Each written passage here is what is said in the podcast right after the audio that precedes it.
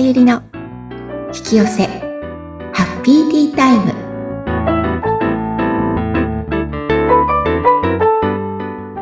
こんにちは。こんにちは。自己実現スピリチュアルカウンセラーの深田さゆりです。今日もハッピーなティータイムを過ごしましょう。さゆりさんよろしくお願いいたします。よろしくお願いします。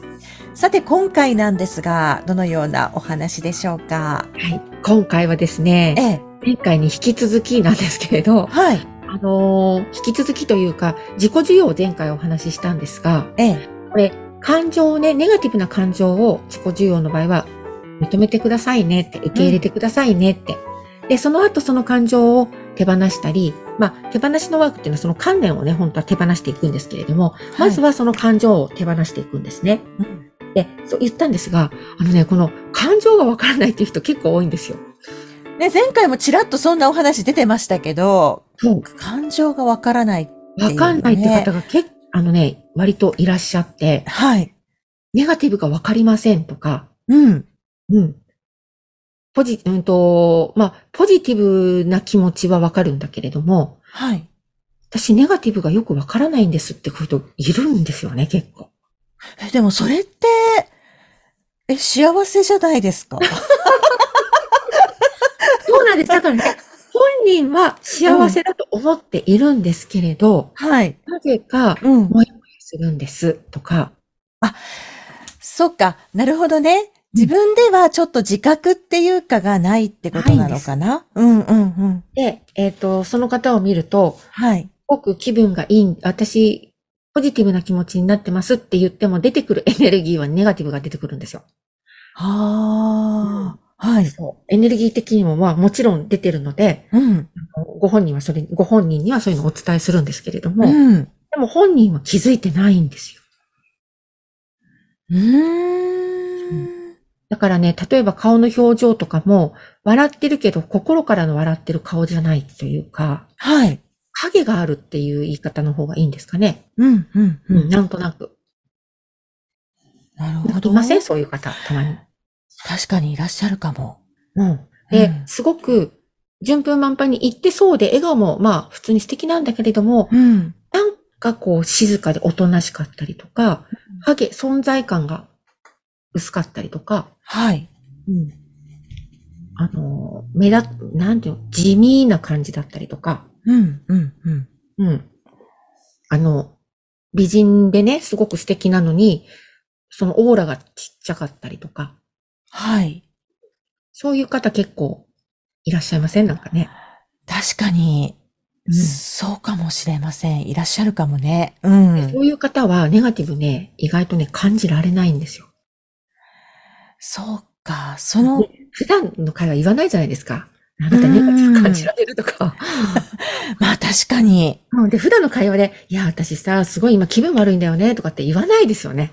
うん。だから余計わからないと思います。そうですね。そう、だから、こういうワークをすると、うん。こういうのがてきめんに出てくるんですよ。ネガティブを感じてくださいねって言っても、うん、なんかよくわかんないんですとか、うん。何を自分が考えてるかもわからない。だから観念がまず見つからない。はい。観念どころか気分もわからない。うん。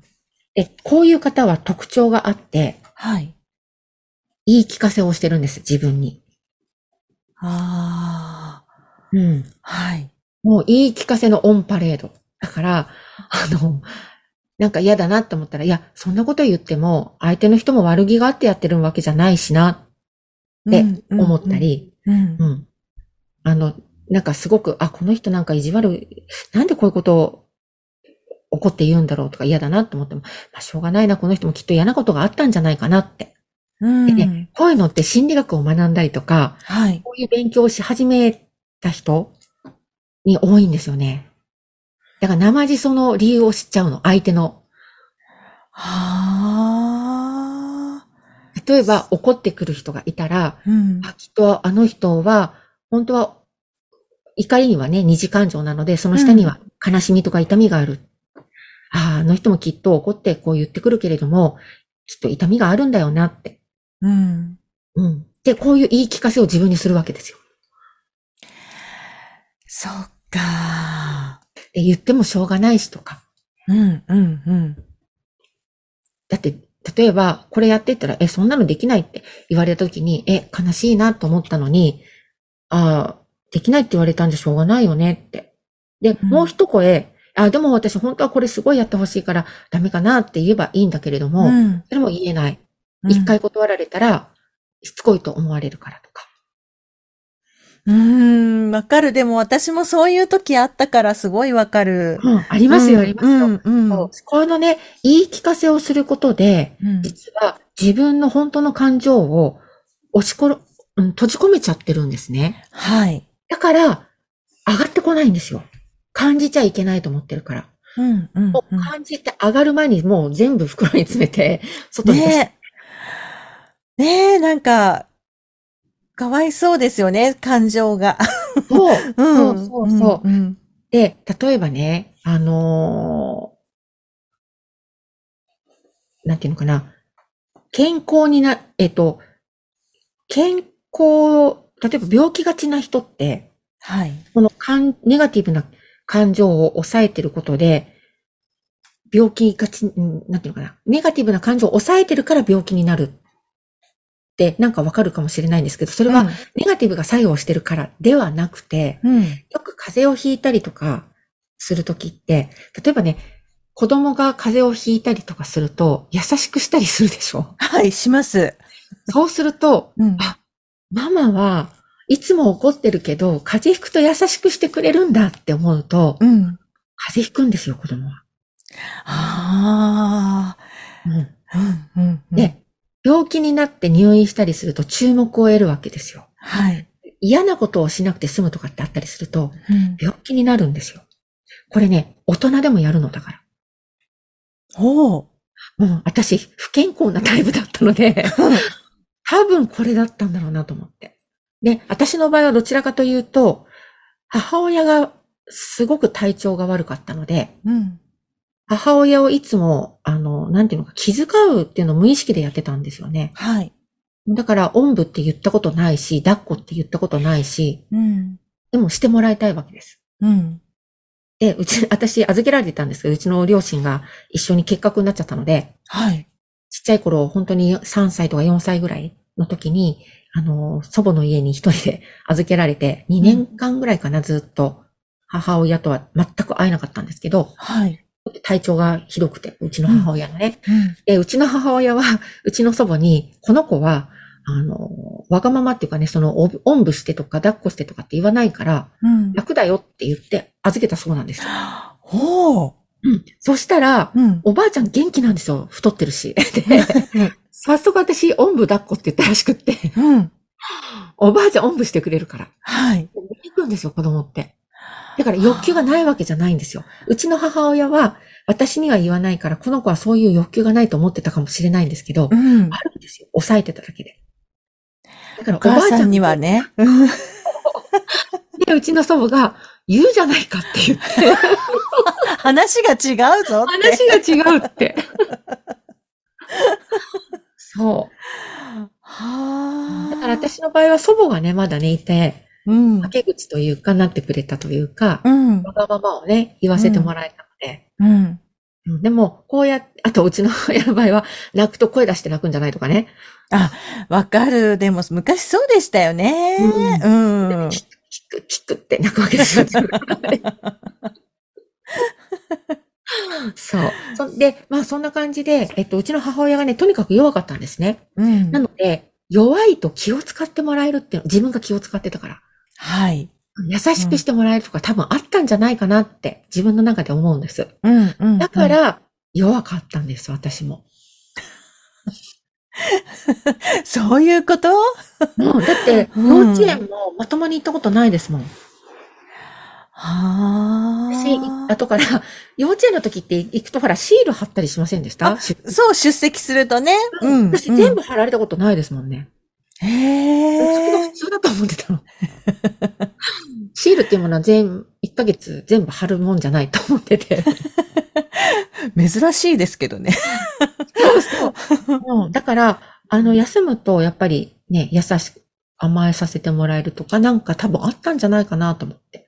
うーん。だから皆勤賞なんて、あ、え、そんなのあるの？みたいな。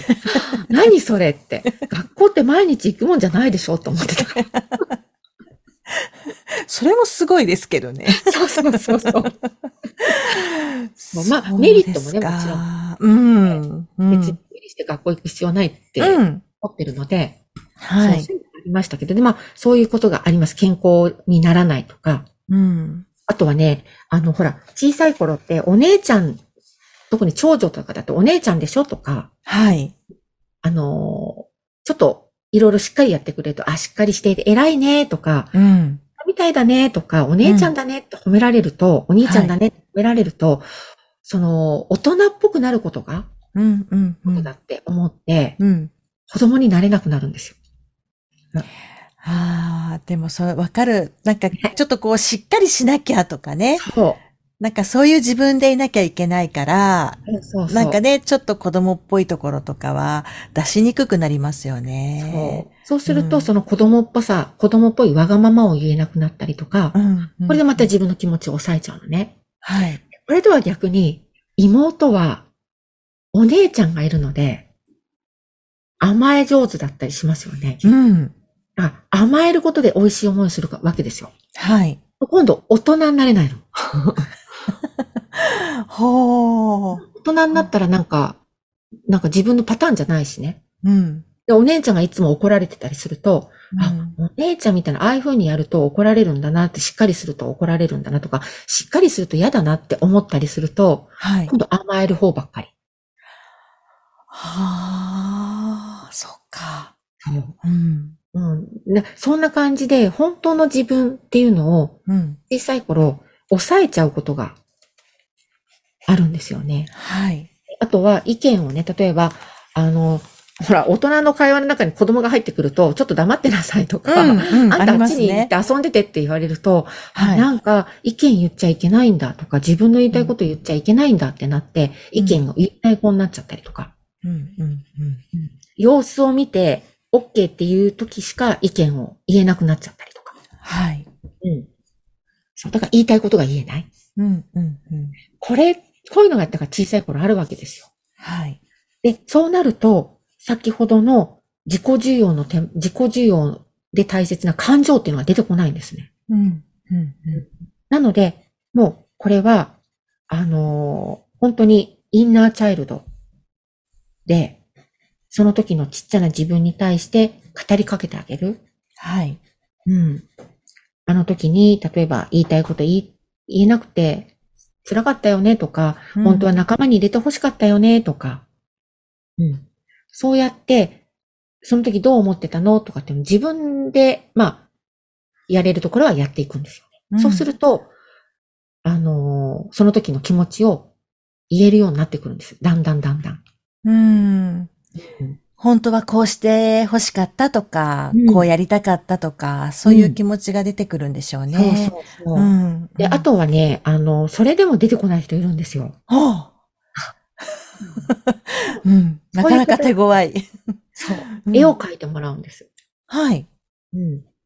そうすると、絵ってね、結構感情出るんですよね。うん幼稚園の時とかね、いろいろとお絵描きしたりとか、子供もいろいろと言えないけれども、絵に全部出るわ、出るんですよね、気持ちが。はい。うん。なんかそんな感じで絵を描いたりとかして、うん。こう気持ちを吐き出してもらうみたいな。うん、うん、うん。そうするといいと思います。はい。で、みんな、このね、隠れた自分って、隠れた自己とも心理学とかだと言ったりするんですけれど、うん隠れた自己ってね、見つかんないんですよ、隠してるから。み まあそうですよね。なかなかね。そう、うんそうなんです。なので、こういう方は、もうね、セッションを受けてください。うん。あとは、その、何でもね、自分でがん、これ何でも自分で頑張ろうとする子も、人、子っていうか人、方も、小さい頃に何でも自分でやりなさいって、うんやることがいいことだって教わってきちゃっていて、本当は助けてって言いたかったりとか、うんできないっていうことが言えない子になっちゃうんですよね。はい。うん。で、これね、あの、アインシュタインが言ったって言ってたっけな、あの、名言があって、はい。愚者は自分でできると考える。うん。賢者は先人の知恵から学ぶっていうね。おー。そう。なので、うんこれは頭にインプットして、はい。何でも自分でやろうとしない。人の手を借りたりとか、うん。あるいはもうできてしまってる人から助けてもらったりとか、うん。もちろん本を見てね、気づくってこともありますけど、でもね、本当に隠してるところって出てこないんですよね、なかなか。ねきっと奥深いところに行っちゃってるから、見なせないとかなかね。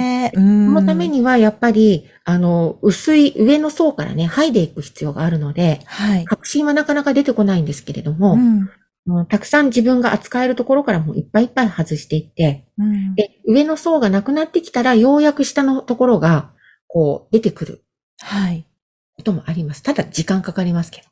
うん。そうでも、そういうこともできていくので、自分でいろいろとね、できる範囲はやっぱり自分でやんないとダメなので、うん。うん全部人っていうのもダメなんですよ。はい。あ全部せそっかそっか。そうね。だから、助けてもらうところはちょっと手助けてもらって、そう。ね、あの、自分でできるところは自分で、最終的には自分で。何かね。最終的には自分なのでね。うん。自分でやることで、そこのね、脳の、心と脳の筋トレができるんですよ。ほうん意識を変えていく、許していくことができる、受け入れることができるっていう、これ筋トレなんです。う。要はね、シナププスを、の回路を太くしていくんですよ。うん。これは1回のセッションで、ある程度、蓋は開きますけど、うん、回路はできる、回路を作るのは自分なんです。うん。うん。だから、あの、本当に人を、人を使うっていうのも変な言い方ですけども、うん他人に頼るところと、ちゃんと自分でやっていくところの、はい。二つの両輪でね、進まないと、うん。うん、あの、うまくいかないので。確かにそうかもね。うん。頼ってるだけだとなかなかね。はいだうね。んそう。頼ってる人は自分でやりなさいっていうね。かといって自分だけでやろうとしてもできないから、うまくね、バランスとって。うん、そうです感ね。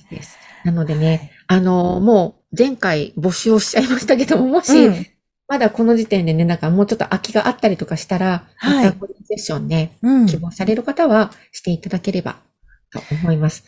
そうですね。今回の話を聞いて、ええやっぱりセッション必要かもっていう、自分じゃできないんだって、ね、ちょっと改めて思ったっていう人もいらっしゃるかもしれませんからね。ええはい。ね一回受けてみられるといいんじゃないかなっていう。はい。気になった方はぜひ、はい。はい。番組を聞いてご感想やご質問、そして、さゆりさんにこの機会にぜひちょっとセッションをっていう方いらっしゃいましたら、えー番組説明欄にさゆりさんの LINE 公式アカウントの URL を記載しておりますので、そちらからお問い合わせをお願いいたします。はい。さゆりさん、ありがとうございました。ありがとうございました。